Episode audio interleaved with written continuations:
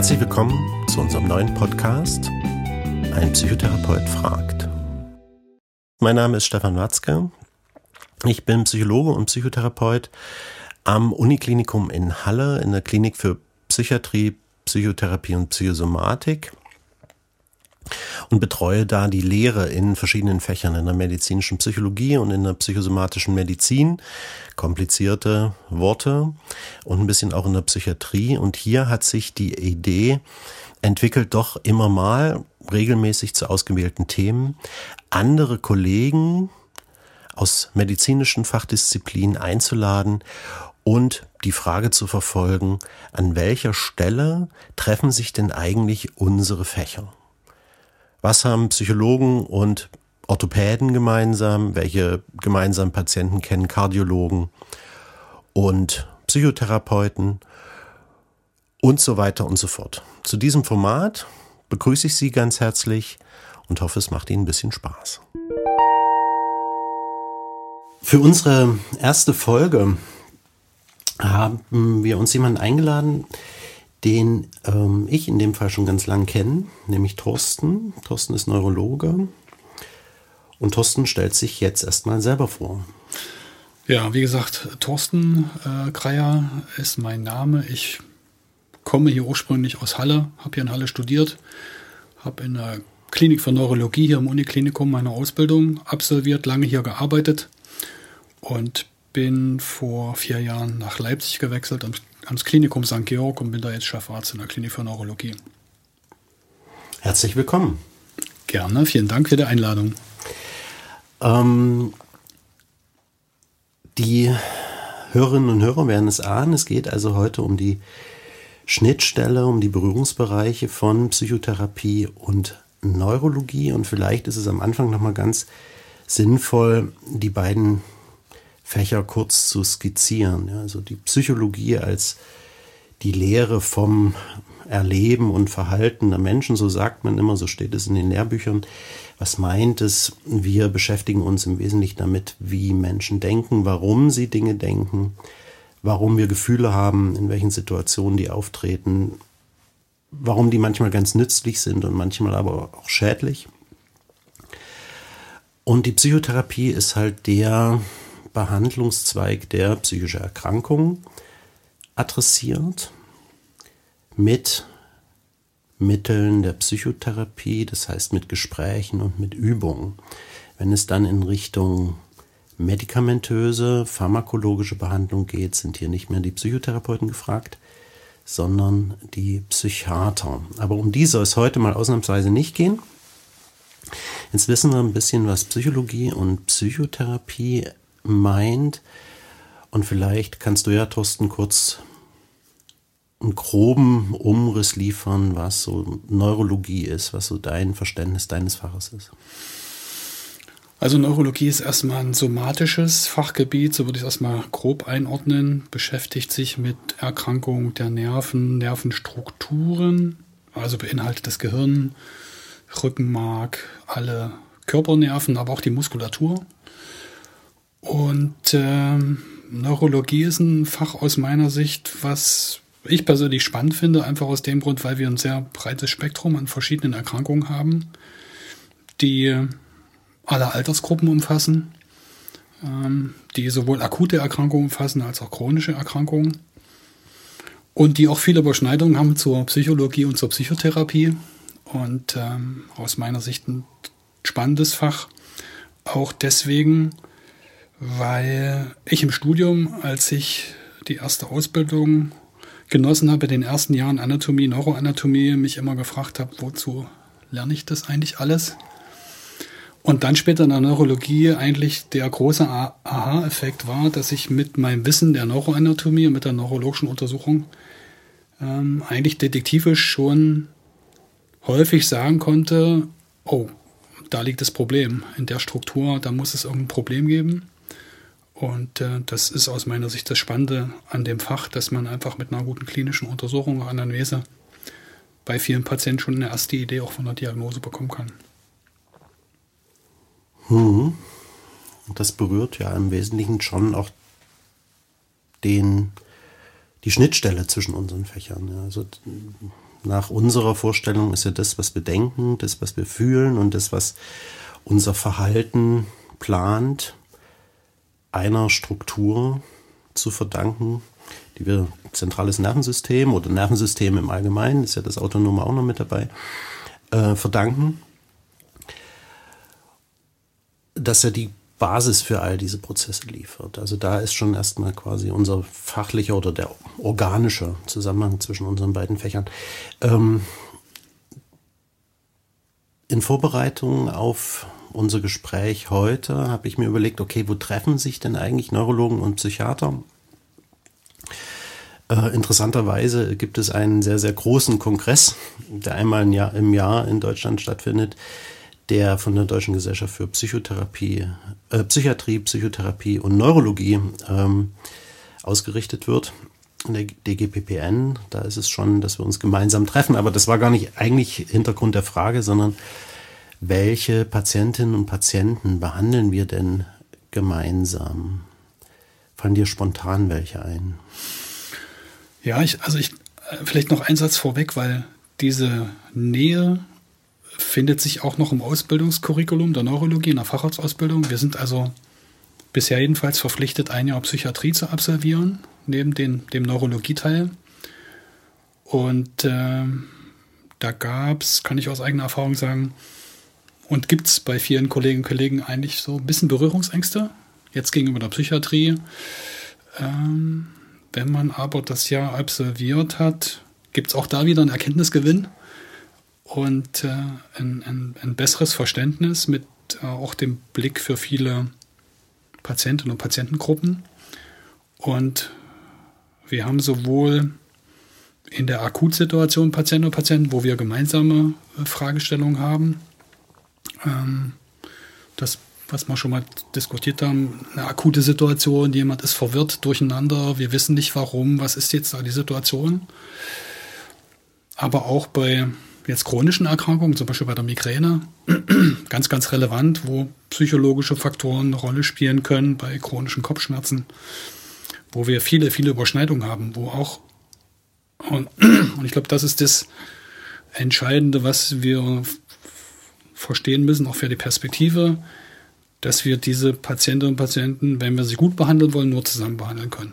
Und da, also gerade beim Thema Kopfschmerz ist das so, so relevant, weil dieses eindimensionale Denken, man könnte jetzt mit einer medikamentösen Therapie die Patienten behandeln und damit das Problem lösen, geht völlig fehl aus meiner Sicht. Das ist ein Baustein, aber die psychologische Therapie, Patienten selber stärken, bestimmte Maßnahmen umsetzen, Stress reduzieren, bis hin zur Psychotherapie, wenn Patienten wirklich jetzt schwerwiegende psychische Störungen haben. Ich denke, das sind Bereiche, wo wir sehr eng zusammenarbeiten. Mhm. Okay, vielleicht können wir das Thema der, der Kopfschmerzen nachher nochmal aufgreifen, weil das natürlich ein zentraler äh, gemeinsamer Fokus ist oder ein gemeinsames Arbeitsfeld. Ähm, mir fallen noch Bereiche ein, die ich auch ganz wichtig finde. Ähm, für die Hörerinnen und Hörer ist es vielleicht nicht ganz automatisch, dass sie das wissen, ähm, wenn jemand sich dafür entscheidet, eine Psychotherapie aufzunehmen, ist es in aller Regel so, dass vorher nochmal ein somatischer Mediziner, ein Arzt, in aller Regel ist es der Hausarzt, manchmal aber auch Spezialisten, sich die Patienten anschaut und nochmal einen kritischen Blick drauf wirft, ob die Symptomatik, die hier zu sehen ist, tatsächlich eine originär psychische ist oder ob vielleicht ein ähm, somatischer, ein organischer Prozess dahinter steht. Um das vielleicht ein bisschen plastischer zu machen, mir fällt da eine Patientin ein, die äh, vor einiger Zeit in die Psychotherapie kam, wurde nach einer längeren Vorbehandlung mit einer antidepressiven Medikation von ihrem Hausarzt geschickt ähm, mit der Diagnose einer depressiven Erkrankung. In der Psychotherapie ist es natürlich wie in allen Fächern so, dass man erstmal guckt, was ist die Diagnose, welche Symptome sprechen dafür. Und was dort auffiel, war, dass die affektive Symptomatik, also die Veränderung der Gefühlslage bei der Patientin, gar nicht so richtig typisch war für eine depressive Episode. Hier würden wir eher sowas wie eine gedrückte, niedergeschlagene Stimmung erwarten oder ähm, ein sogenanntes Gefühl der Gefühllosigkeit, also quasi das völlige Fehlen von affektiven Regungen. Und es war bei der Patientin aber nicht so. Die weinte sehr, sehr häufig, aber oft aus Anlässen, die für ihr Umfeld gar nicht so richtig nachvollziehbar waren. Wir würden sagen, die war so ein bisschen affektinkontinent, ähm, schwang dann auch wieder um, war dann wieder fröhlich.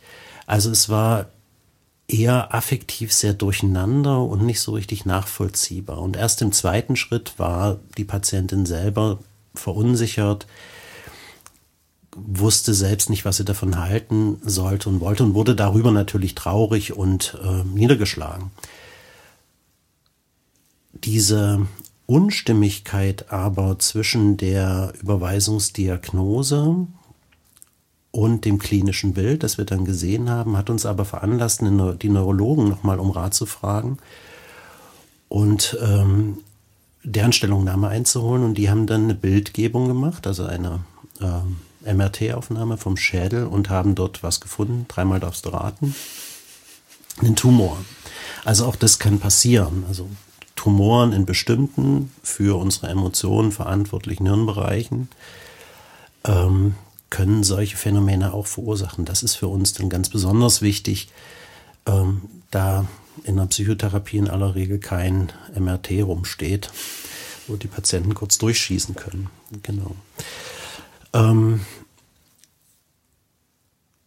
ich weiß nicht, ob wir uns darüber unterhalten wollen. Ein großer Berührungspunkt ist natürlich noch ähm, die Geriatrie, das äh, gerade mit Blick auf demenzielle Erkrankungen, Alzheimer-Demenz, das ist ein Arbeitsfeld, das teilen sich ja die Neurologen und die Psychiater, in aller Regel. Die Psychotherapeuten sind da nur am Rande tätig. Also insofern würde ich das heute eher ausblenden.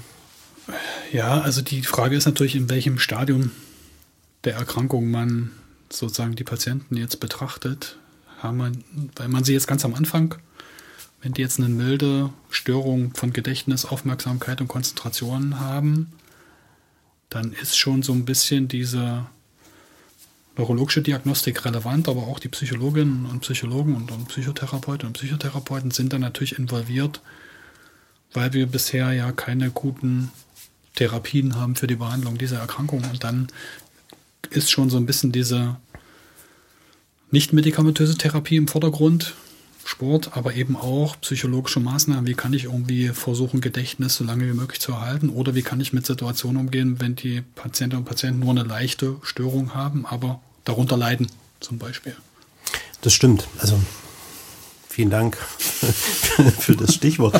ähm, natürlich, also es gibt ein ganz großes Arbeitsfeld, das ist die Neuropsychologie, die ja nicht nur die Diagnostik macht und dann die Schwierigkeiten im in der Merkfähigkeit, im Gedächtnis, in der Konzentrationsfähigkeit und so weiter abbildet, also diagnostiziert, sondern die Neuropsychologie bietet ja auch ein weites Feld an ähm, Therapiemöglichkeiten. Also sei es im Training kognitiver Fertigkeiten, um deren weiteren Abbau weitestgehend ähm, oder den Abbau zu verlangsamen zumindest. Ähm, und auf der anderen Seite aber auch Therapiemöglichkeiten, wir sprechen da von kompensatorischen Therapien, die versuchen, den Betroffenen in die Lage zu versetzen, ähm, mit den Einschränkungen, die er erlebt, umzugehen. Das betrifft nicht nur Demenzen, sondern auch andere neurologische Erkrankungen nach Schlaganfällen zum ja, Beispiel. Genau. Ähm, also was kann ich zum Beispiel tun, wenn ich weiß, dass es mir schwer fällt, mir zu merken, wo ich meine Brille hingelegt habe oder mich im Alltag zu orientieren oder eine Reise zu planen oder mich mit Behörden auseinanderzusetzen. Da ist die Neuropsychologie sehr, sehr gut dabei, das stimmt. Ähm, und dann im Verlauf von demenziellen Erkrankungen gibt es ja auch sowas wie ähm, Relial, Relial, ich sag's nochmal. Realitätsorientierungstrainings. Ähm, also wo tatsächlich Patienten mit demenziellen Erkrankungen geholfen wird, sich im Alltag mit zunehmend nachlassenden äh, Fähigkeiten zurechtzukommen. Ähm, Zielgruppe sind ja auch die Angehörigen zum Beispiel. Ne? Genau. Und in dem, genau, und, dem, und da wird es dann auch nochmal wichtig, und das ist ja auch ein originäres, ein originär psychologisches, äh, psychologisches äh, Betätigungsfeld, darum, ähm, sowas wie Psychoedukation äh, zu leisten. Das heißt, den Angehörigen ähm, die Möglichkeit zu bieten, den weiteren Erkrankungsverlauf zu antizipieren, zu wissen, womit muss ich rechnen, welche Symptome werden im Verlauf auftreten mit welcher äh, Geschwindigkeit wird das aller Voraussicht nach äh, voranschreiten, äh, um dann den Effekt zu erzielen, dass die Angehörigen eine gute Balance schaffen zwischen ich fordere von meinem betroffenen Angehörigen mit möglicherweise einer demenziellen Erkrankung Dinge, die er noch leisten kann bin aber nicht verletzt und traurig, wenn der das nicht schafft. Das kennen viele, die ähm, eine Angehörige, einen Angehörigen mit demenziellen Erkrankungen zu Hause haben, dass das natürlich anstrengend ist, wenn man zum hundertsten Mal erzählt, dass niemand die ähm, Teller woanders hingestellt hat oder Sachen verlegt. Und dass es nicht die böse Absicht des Patienten ist, sich daran nicht zu erinnern. Das ist ein ganz, ganz wichtiger Punkt, geht eher tatsächlich so in die Richtung, wir versuchen zu verstehen, was mit unserem Angehörigen jetzt passieren wird und versuchen uns darauf äh, einzustellen, wohl wissend, dass das ein schwieriger Prozess ist. Das stimmt. Also gerade dieser Teil, demenzielle Erkrankung ist natürlich eine Riesenschnittstelle zwischen unseren Bereichen. Genau. Aber in der Psychotherapie ist zugegebenermaßen selten so, dass wir in der Ambulanz Patienten sehen, die unter einer Demenz leiden. Mhm. Sozusagen. Tatsächlich, wenn, dann eher in einer diagnostischen Abklärung und in einem frühen Stadium. Aber ich fand diesen Hinweis nochmal wichtig vor, vor dem Hintergrund, äh, Patientinnen und Patienten haben psychische Auffälligkeiten, nochmal diese, diesen Schritt dann auch, also einerseits das Wissen darum, wie verlaufen jetzt psychiatrische, psychische Erkrankungen und dann auch genau zu erkennen, ah, das passt jetzt gar nicht gut dazu, weil so ein Bereich in der Neurologie, der sich in den letzten fünf bis zehn Jahren wie so ein neues Tor geöffnet hat, sind die Autoimmunencephalitiden. Das sind sozusagen Entzündungen des Gehirns, die durch autoimmune Erkrankungen bedingt sind. Und da haben wir gerade mit den Kollegen der Psychiatrie jetzt mehr, eine viel größere Überschneidung als früher, wo, wo es dann darum geht, dass zum Beispiel junge Menschen plötzlich eine akute Psychose entwickeln und ähm, ist eine negative Familie. Also in der Familie hat das niemand und alle wundern sich, warum ist das jetzt, warum tritt es auf? Und dann erst mit dem Nachweis spezieller Antikörper klar wird, das ist jetzt keine psychiatrische bedingte genetische Psychose, sondern es ist eine Autoimmunerkrankung, die man doch auch so entsprechend behandeln muss. Und das ist nochmal so ein Bereich, der sich so in den letzten drei bis vier Jahren entwickelt hat. Und da haben wir doch jetzt einige Patienten auch in unserer Klinik da finden können. Junge Menschen, die so Entzündungen haben und mit psychiatrischen Auffälligkeiten sich präsentieren. Also auch nochmal ein ganz spannendes Thema, was da so in der Perspektive passiert. Ja. Und von dem oder das ja unsere Altvorderen auch schon geahnt haben irgendwie. Also in ganz vielen Fällen ist es ja so, dass die psychiatrischen und die neurologischen Kliniken an den großen Häusern irgendwie zusammen in einem Gebäude saßen und damals noch firmierten unter Nervenklinik. Ja. Da war das ja schon mit dabei. Genau, also da gibt es ja auch zahlreiche Kooperationen und gemeinsame Forschungsprojekte, die genau das versuchen äh, zu ergründen. Einfach weil es häufig oder häufiger, als wir es eigentlich gern hätten, passiert, dass wir unerwartete Erkrankungsverläufe haben, unerwartete Erkrankungsalter haben, untypische, ähm, die uns dazu anhalten, nach anderen Ursachen zu forschen. Und das können eben zum Beispiel diese Autoimmunprozesse sein. Genau. Sehr gut. So implizit hatten wir uns aber eigentlich irgendwie auf die Schmerzerkrankung oder auf die Schmerzen eingeschossen, oder? Ich weiß nicht, willst du dazu was sagen oder soll ich irgendwie noch was sagen? Na, also was ich hatte ja vorhin schon mal so, bin ja vorhin schon mal so kurz eingestiegen mit dem Thema Kopfschmerz, aber das gilt natürlich auch für Schmerzerkrankungen. Mit dem Thema Kopf- und Gesichtsschmerzen und Schmerzen beschäftige ich mich jetzt seit ja, zehn, über zehn Jahren. Und wenn man jetzt sozusagen die Entwicklung äh, als junger Assistenzarzt damit begonnen, ähm, sind die ersten Schritte, dass man versucht, die Diagnosen zu stellen bei den Patientinnen und Patienten. Man versucht bestimmte äh, Skills, wo wir auch eine große Gemeinsamkeit haben im Vergleich zu vielen anderen Fächern. Die Anamnese hat bei uns beiden einen extrem hohen Stellenwert. Ähm, und ähm, wenn bestimmte Kriterien dann erfüllt sind in der Anamnese, dann kann man eine entsprechende Schmerzdiagnose stellen.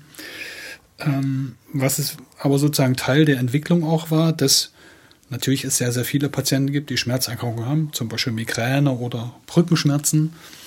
Ähm, das aber dann im Verlauf ähm, von dem mechanistischen Denken, was wir immer am Anfang gelernt haben zu meiner Ausbildungszeit, ähm, ein Patient hat Schmerz, kriegt eine Schmerztablette, Problem ist gelöst, ähm, dass wenn man dann mehr Patienten sieht äh, und Patientinnen, dass dann klar wird, man will doch so ein bisschen hinter diesen Vorhang schauen. Wie kommt es eigentlich dazu, dass jemand Schmerz hat äh, und über Schmerzen klagt? Und ich glaube, das ist nochmal so dieses, das, was hinter dem Vorhang liegt, ist das, was uns unsere beiden Fächer immer gut zusammenbringt. Ähm, so wie die Patienten ihre Beschwerden äußern, werden sie nicht zuerst in der Psychotherapie äh, angedockt, sondern kommen häufig zuerst in den somatischen Bereich und dann ist die Frage, was steckt jetzt dahinter? Und auch die großen, wenn man jetzt Rückenschmerz nimmt, die großen ähm, Fachbereiche und Leitlinien, die es gibt, die haben das schon mittlerweile unterteilt in einen Rückenschmerz, der spezifisch ist, wo wir sagen, da hat jemand einen Tumor oder einen Bandscheibenvorfall und deswegen Rückenschmerz, wo man klar sagen können, da gibt es wirklich eine somatische Ursache erstmal. Und den nicht spezifischen, wo wir jetzt gar keine klare Ursache finden. Und was es jetzt noch viel komplizierter macht, bei dem einen Fall, wo man keine klare Ursache findet, da guckt man ganz gezielt nach psychologischen Faktoren, guckt man hinter diesem Vorhang, was könnte da noch dahinter sein. Ähm, und das war so der erste Teil meiner Entwicklung. Da wollte ich also bei diesen einen Patienten Patientinnen und Patienten hinter den Vorhang gucken.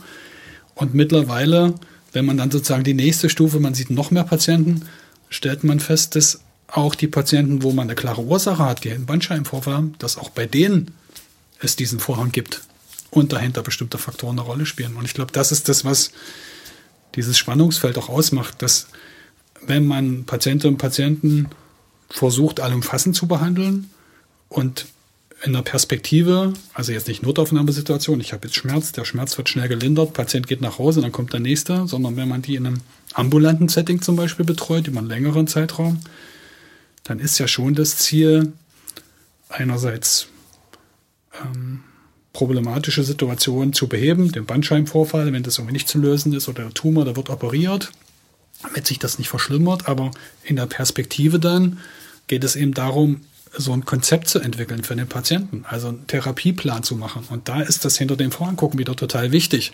Welche Faktoren spielen da eine Rolle? Warum ist es bei dem einen Patienten oder Patientin stärker ausgeprägt als bei dem anderen? Und da spielen diese Faktoren, und denke ich, da kommen unsere Fächer ganz, ganz eng beieinander ähm, wo man dann, kann man mit Fragebögen Sachen erheben, aber häufig kommen wir da an bestimmten Punkten nicht weiter. Und da finde ich, ist die Psychologie und Psychotherapie, ohne die geht es nicht mehr. Das sieht man auch in der Entwicklung. Die Schmerzzentren sind interdisziplinäre Teams aus Neurologen, Anästhesisten, Schmerztherapeuten, Psychologen und psychologischen Psychotherapeuten. Das ist der Standard. Ja. Ich würde dir gleich eine Frage stellen, ähm,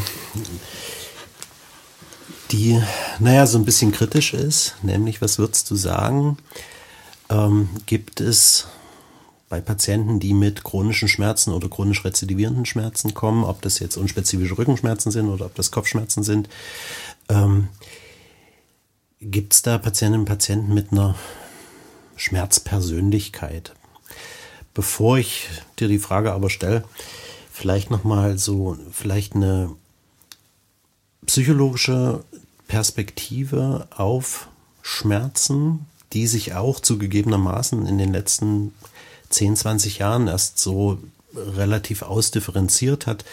In früheren Zeiten, man denke an die ähm, altehrwürdigen Psychoanalytiker, die häufig körperliche Symptome interpretiert haben als einen Ausdruck von einem unbewussten Konflikt erleben. Das konnte dann sich entweder in unspezifischen körperlichen Symptomen ähm, manifestieren, dann haben die von einer Somatisierung gesprochen oder tatsächlich in ähm, ganz spezifischen körperlichen Beschwerden mit Symptomcharakter, also nur als Beispiel, wenn Patienten sich dann übergeben haben, hat der Analytiker gern nach sowas gefragt, wie was kotzt sie denn eigentlich an? Oder bei unspezifischen Rückenschmerzen, was können sie denn nicht mehr ertragen? Das war so das Grundverständnis.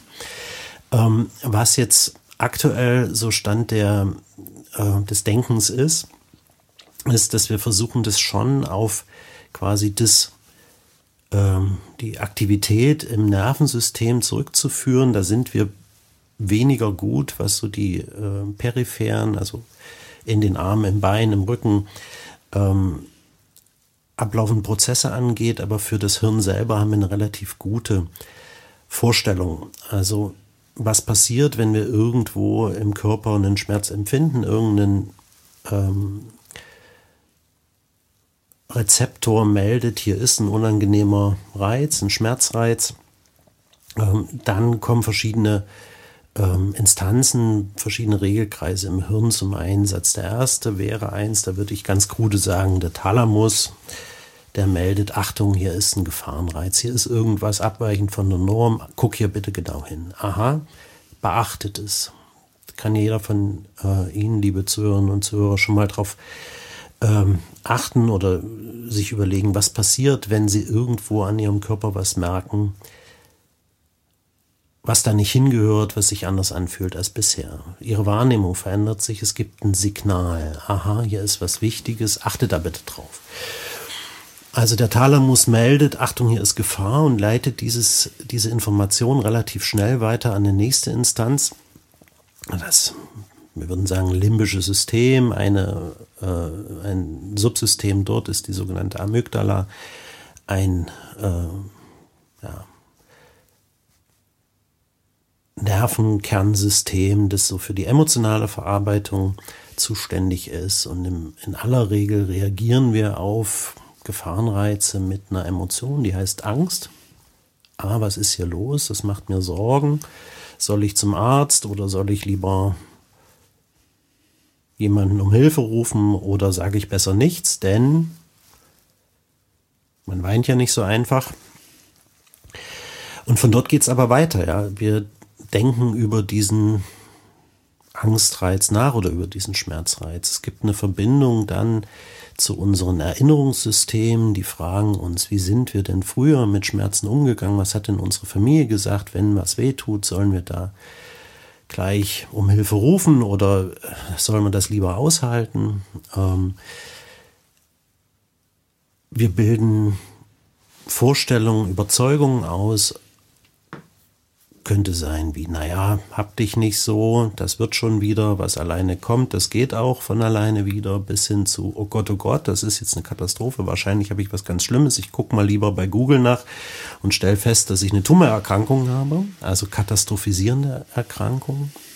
Und dieses System, Denken, Fühlen, folgt dann natürlich in einem Verhalten. Ja. Entweder ich ziehe mich zurück, ich vermeide, ich gehe nicht mehr raus, ich macht die Bewegung, die Aktivitäten, die mit dem Schmerz verbunden sind, weniger oder nicht mehr. Ähm, oder ich nehme eine Schmerztablette. Wenn ich Glück habe, geht es dann weg. Aber so oder so findet quasi die Wahrnehmung, das Erleben von Schmerzen in einem System von Denken, Fühlen und äh, Verhalten statt. Und jetzt die Frage, gibt es sowas wie eine Schmerzpersönlichkeit?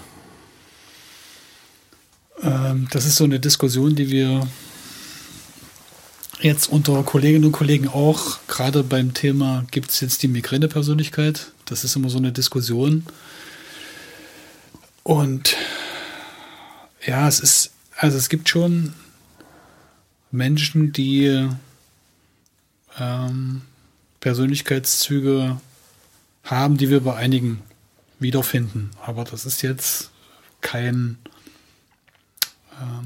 also es ist jetzt nicht festgelegt, dass jemand, der so eine Persönlichkeitszüge hat, dann automatisch irgendeine Erkrankung hat.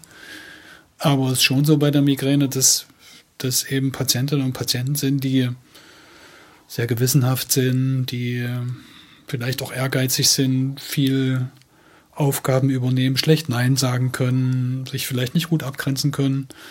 Das sind so Aspekte, die wir, das gilt nicht für alle, aber die wir häufiger bei Patienten finden. Aber immer dann, wenn wir versuchen, in großen Testbatterien diesem auf die Spur zu kommen, gelingt das eigentlich nicht gut. Und äh, das ist eben, ähm, hat was damit zu tun, mit welche Brille man selber aufhat. Man glaubt sozusagen an dem berichteten Strukturen. Also wenn jetzt Patienten zu mir in die Sprechstunde kommen, dann ist ja ein Teil die medizinische Anamnese, der andere Teil ist die soziale Anamnese, um herauszufinden, in welchem sozialen Gefüge findet es statt. Und ähm, dann hat man natürlich bestimmte Patienten und Patienten, die vielleicht hochqualifiziert sind, hohe Schulbildung haben, besonders viele Tätigkeiten absolvieren, wenig Pausenzeiten, wo die berufliche Tätigkeit einen hohen Stellenwert hat. Ja, die gibt es, aber es gibt eben auch andere von daher, das ist, glaube ich, ähm, dieses Phänomen von Schmerz, glaube ich, kann jeden und jede treffen, egal welche Persönlichkeitszüge man hat. Ich glaube, die Persönlichkeitszüge sind vielleicht nur dafür bestimmt, wie man damit umgeht. Also das ist, ja, das ist ja dann der nächste Aspekt, ja. Also nach dem Schmerz geht es ja weiter. Ja, was mache ich jetzt damit? Ziehe ich mich zurück? Gehe also ich zum Arzt? Also das kann halt hm. der Manager sein, der bei mir Patient ist, der eine Migräne hat und der sagt, ich habe jetzt hier die Projekte, ich arbeite jeden Tag zwölf Stunden ähm, und ich will jetzt von Ihnen eine Lösung haben für dieses Problem. Verschreiben Sie mir bitte eine Tablette. Das heißt, das Prinzip ist also, weiter funktionieren zu können, um jeden Preis. Ja, und das ist halt, da bin ich schon in der Psychologie und in der Psychotherapie, obwohl ich kein ausgebildeter Psychologe oder Psychotherapeut bin, aber schon an dem Punkt muss ich dem Patienten sagen, dass das therapeutische Konzept, was er hat, nicht funktionieren wird. Und andersrum gibt es natürlich eben auch die Patienten, die sagen, naja, ich habe jetzt meine Schmerzerkrankung, ich bleibe mal besser zu Hause, ich lasse mich krank schreiben und es passt vielleicht auch ganz gut dazu, dass der Job gerade nicht sehr befriedigend ist, vielleicht auch schon länger nicht mehr befriedigend ist, dass man sich körperlich der Tätigkeit nicht mehr gewachsen fühlt und das vielleicht ganz hilfreich sein kann, jetzt davon eine Pause und einen Abstand zu kriegen. Das Absolut. würde man dann so als sekundären Krankheitsgewinn bezeichnen. Auch das kann eine Erkrankung aufrechterhalten. Ähm, vielleicht nochmal aus meiner Perspektive zu dieser Frage, gibt es eine Schmerzpersönlichkeit oder Kopfschmerzpersönlichkeit? Ähm, auch dazu gibt es verschiedene Studien, auch dazu gibt es verschiedene Versuche, das abzubilden. Manchmal gelingt es, manchmal nicht so gut. Ähm, der Eindruck in der Psychotherapie, also zumindest von den Patientinnen und Patienten, die uns dann aufsuchen, ist häufig der, dass es Betroffene sind, die ähm, emotionale Reize, die sie selbst betreffen, nicht gut differenzieren können. Also die offensichtlich, und das sehen wir dann, wir gucken ja viel in die Biografie rein und fragen nach den frühen Erfahrungen im Elternhaus mit Geschwistern ähm, das nicht gut gelernt haben, zu sagen, das überfordert mich jetzt, das macht mir Angst oder das macht mir Wut oder Ärger. Also die ihre eigenen Gefühle nicht gut äußern, die finden dennoch statt, resultieren in körperlichen Symptomen, die die Patientinnen und Patienten dann aber so interpretieren, als wären sie eben somatische Ursache und hätten sie nicht den, den Ursprung äh, in im Denken, im Fühlen und so. Was für mich immer ganz eindrucksvoll ist, wenn man die, die Leitlinien sich anguckt, die du vorhin angesprochen hast, gerade beim ähm, unspezifischen Rückenschmerz, da sind die Risikofaktoren tatsächlich in frühen Störungen der Beziehungen zwischen Eltern und Kindern, zum Beispiel Verlust von wichtigen Bezugspersonen, Trennung im Elternhaus, unsichere Bindung und so. Ähm, das finde ich sehr beeindruckend, weil das ja uns früh dazu bringt, zu lernen, wie gehe ich mit mir, mit meinen Gefühlen um und wie sensibel bin ich und kann die auch benennen. Ähm, meine eigenen Gefühle und Befindlichkeiten. Und wenn ich das nicht gut kann, nehme ich die trotzdem wahr, aber dann eben im Sinne einer ähm, körperlichen Symptomatik. Das sage ich jetzt so nassforsch, muss aber natürlich auch einräumen, das sind die Personen, die dann in aller Regel in die Psychotherapie kommen, weil ein Neurologe, der einen Blick drauf hat, sagt, na, es wäre vielleicht an der Zeit, sich diese psychischen Grundlagen dessen mal anzusehen. Also es ist auch eine selektive Stichprobe. Thorsten, wir sind schon zeitmäßig ziemlich fortgeschritten. Ähm, vielleicht noch so als Abschluss, als Ausblick die Frage, was würdest du dir als Neurologe noch wünschen von der Psychotherapie? Also erstmal würde ich mir mehr Psychotherapeutinnen und Psychotherapeuten wünschen. Das wäre das Erste, weil ein ganz konkretes Problem in meiner Sprechstunde ist, wenn ich Patienten und Patienten habe, Patientinnen und Patienten, wo ich glaube, die würden davon profitieren, gibt es keine Termine. Ja, das ist das Hauptproblem. Und ähm, das ist so ein bisschen Widerspruch zwischen dem, was in den Leitlinien steht, der Fachgesellschaften, die empfehlen. Und ähm, ich glaube, dass das in der Ausbildung stärker Thema wird, dass immer mehr Kolleginnen und Kollegen von der somatischen Medizin daran denken und ähm, dass das aber nicht abgebildet wird in der Realität. Also das war das, das, das, den Bedarf, den wir haben, deckt sich nicht mit dem Angebot. Ähm, zweite Sache, was jetzt für, also was ich mir wünschen würde, wäre noch eine stärkere Zusammenarbeit. Vor dem Hintergrund gerade so ein bisschen besser noch einschätzen zu können in so einer Hitlist, welche Patienten müssen das jetzt unbedingt haben. Die Patienten, ich empfehle meinem Patienten und Patienten, okay, das wäre, glaube ich, eine gute Idee mit so einer Psychotherapie. Versuchen Sie doch mal, ähm, dass Sie da jemanden finden. Dann kommen die zum nächsten Termin, drei Monate später sagen, ich habe sechs Leute angerufen, 20 äh, Mal jeden, ich habe keine Rückmeldung bekommen. Und von anderen höre ich, ich habe nach den ersten fünf Telefonaten dann bei dem einen Termin bekommen und ich versuche mal rauszufinden, was war jetzt das entscheidende Kriterium. Ähm, was dazu geführt hat, dass der oder diejenige jetzt den Termin bekommen hat und der oder die andere nicht.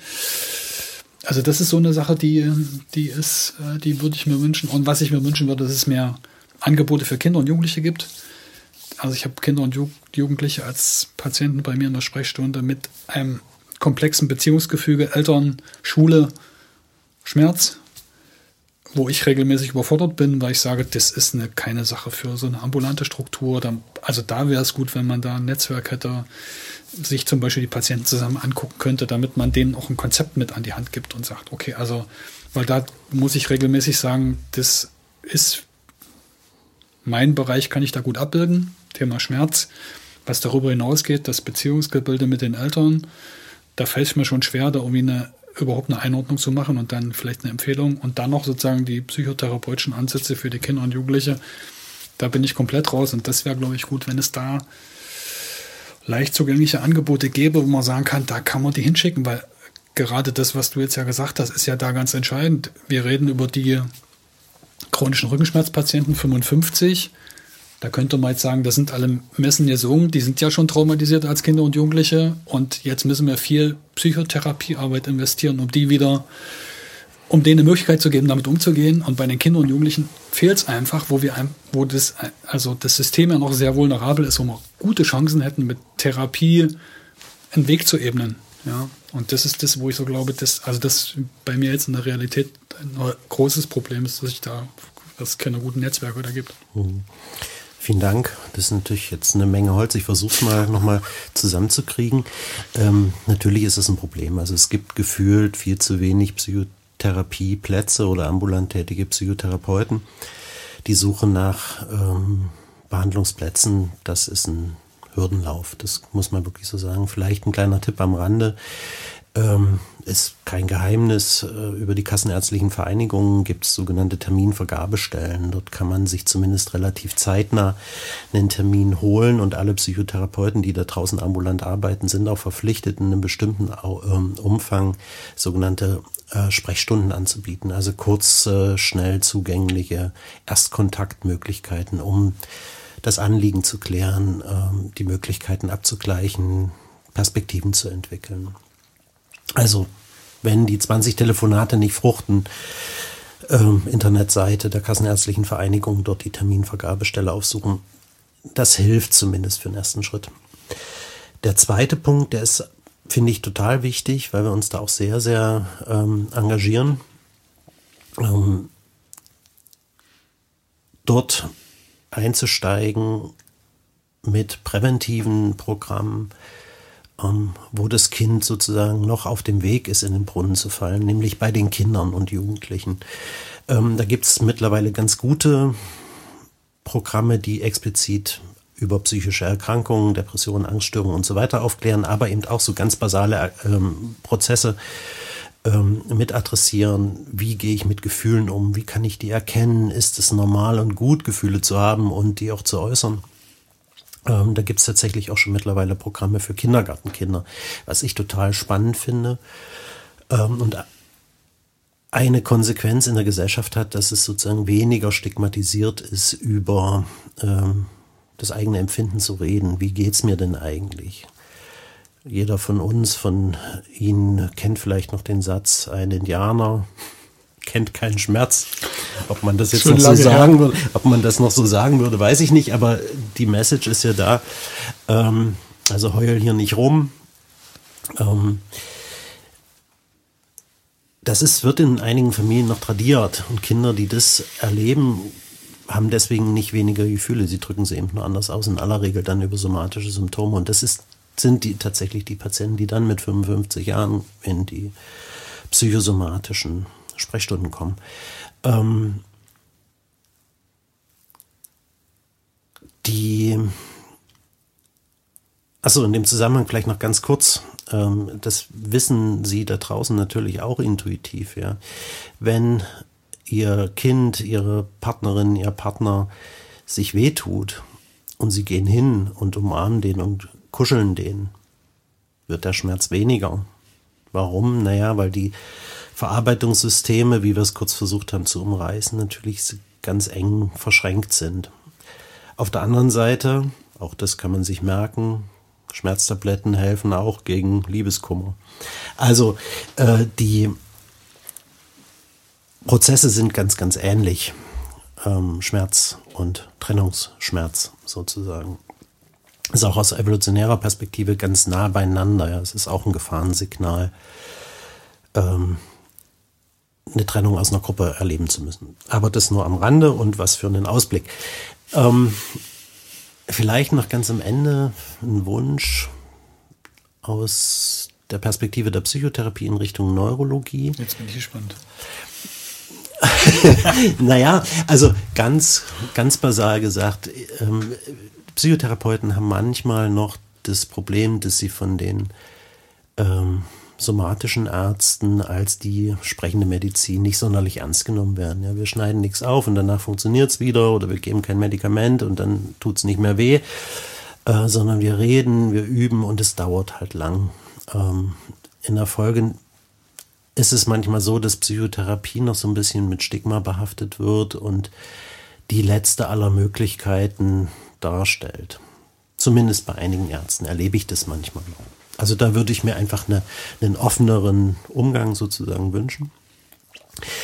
Was aber sich zum Teil schon erfüllt hat, und das finde ich sehr, sehr schön, durch eben die wachsende und intensivierte Zusammenarbeit, ist einfach das Entwickeln von gemeinsamen Erkrankungsmodellen. Wir profitieren ganz, ganz maßgeblich von den Fortschritten, die in der Neurologie erzielt werden durch das Erkennen von Zusammenhängen, zu wissen, wie funktioniert Lern- und Gedächtnisbildung wie kommen die Erfahrungen, die wir jeden Tag machen, eigentlich in dieses somatische Organgehirn rein und wie sieht es dann aus, wenn das dann neuronal vernetzt ist? Das lernen wir von den Neurologen. Wir wissen durch die Neurologen an welchen Stellen im Hirn welche Prozesse stattfinden, die für uns dann als Psychologen, Psychotherapeuten wichtige ähm, Aspekte darstellen. Das fortzusetzen, zu differenzieren, gemeinsam auch ähm, zu erarbeiten, das würde ich mir noch stärker wünschen, so dass ähm, von Anfang an quasi alles, was das menschliche Leben, Dasein, Leiden ausmacht, als gemeinsame Prozesse aus einem gemeinsamen Nervensystem, aus einem gemeinsamen Körper heraus entstehen, verstanden werden. Vielen, vielen Dank für das Gespräch. Ich denke, das reicht für unsere erste Folge Podcast. Ich hoffe, liebe Zuhörerinnen und Zuhörer, es hat Ihnen gefallen oder es hat Ihnen zumindest ein paar neue Perspektiven eröffnet. Und wenn dem so ist, freue ich mich, wenn wir uns demnächst wiederhören, wenn es wieder heißt, ein Psychotherapeut fragt. Vielen Dank. Gerne.